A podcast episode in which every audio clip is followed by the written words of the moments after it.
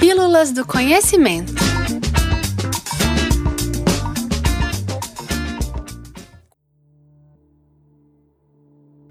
Não é surpresa para ninguém que a gente adora falar sobre museus. Afinal, a gente tá em um.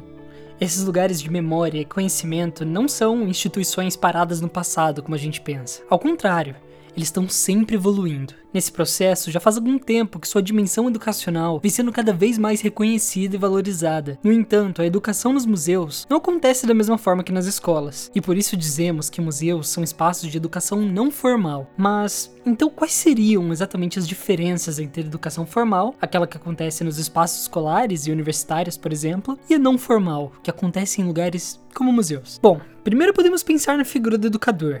Na escola, os educadores são as professoras e os professores. Já nos espaços não formais, não há um educador em especial. Quem educa acaba sendo o outro com quem vamos interagir, e são vários os outros envolvidos. Aqui no Espaço do Conhecimento FMG, por exemplo, essa troca acontece entre estudantes, mediadores, bolsistas, professores e até mesmo com a própria exposição em certos níveis. A gente pode pensar também em termos de objetivos e metodologias, em que as duas formas de educação divergem um pouco. De um lado, a educação formal segue um currículo pré-estabelecido, com bases nas diretrizes nacionais, e tem como objetivo o ensino e aprendizagem de conteúdos, habilidades e competências sistematizados. Já a educação informal formal se baseia em processos interativos, intencionais e voluntários que buscam ampliar a percepção do mundo dos envolvidos através da troca de experiências. É nessa troca que os objetivos são definidos e também redefinidos o tempo todo para uma formação sociocultural e política. Cada um que chega ao museu traz consigo uma série de saberes e vivências que serão confrontados com os conhecimentos, os fatos e também os objetos sobre os quais aquele espaço convida a refletir,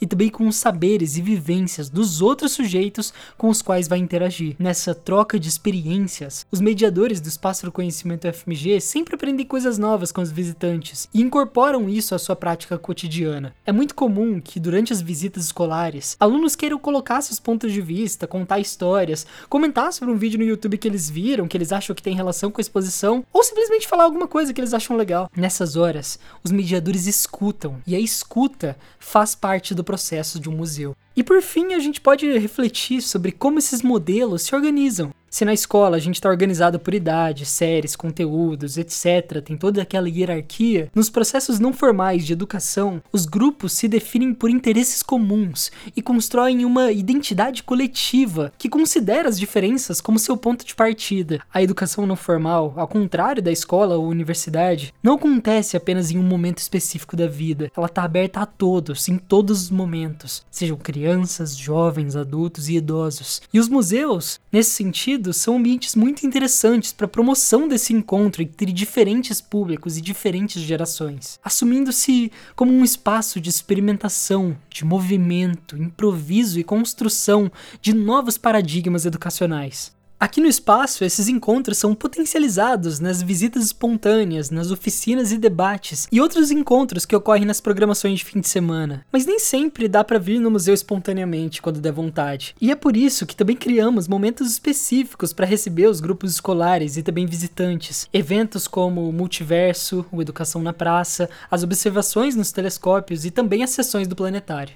Os espaços não formais, como os museus, são, portanto, especialmente importantes para desenvolver dimensões como solidariedade, autoestima, empoderamento social e cidadania. Não significa, é claro que não, que a escola não trabalhe com uma formação ampla desses valores. Mas o que a gente está dizendo é que ela faz isso de forma diferente. Ambos os processos evoluem juntos à medida que o nosso entendimento sobre educação de forma geral também evolui. Essa foi mais uma pílula do conhecimento. Se você gostou e nos ouve pelo Spotify, pode nos avaliar clicando naquela estrela que fica no perfil do programa, tomando apenas um segundo do seu tempo. Vocês também podem nos acompanhar por todas as redes sociais e também pelo nosso blog, em que temos textos inéditos todas as terças-feiras. E todas as quintas temos episódios novos do Pílulas do Conhecimento. Esse episódio foi gravado no Laboratório de Experimentações Sonoras da UFMG, com a operação de Federico Pessoa. O texto foi escrito por Bárbara Pagliotto e Jonathan Barbosa, e os trabalhos de áudio foram feitos por mim, Gabriel Barcelos. Muito obrigado e até breve, pessoas.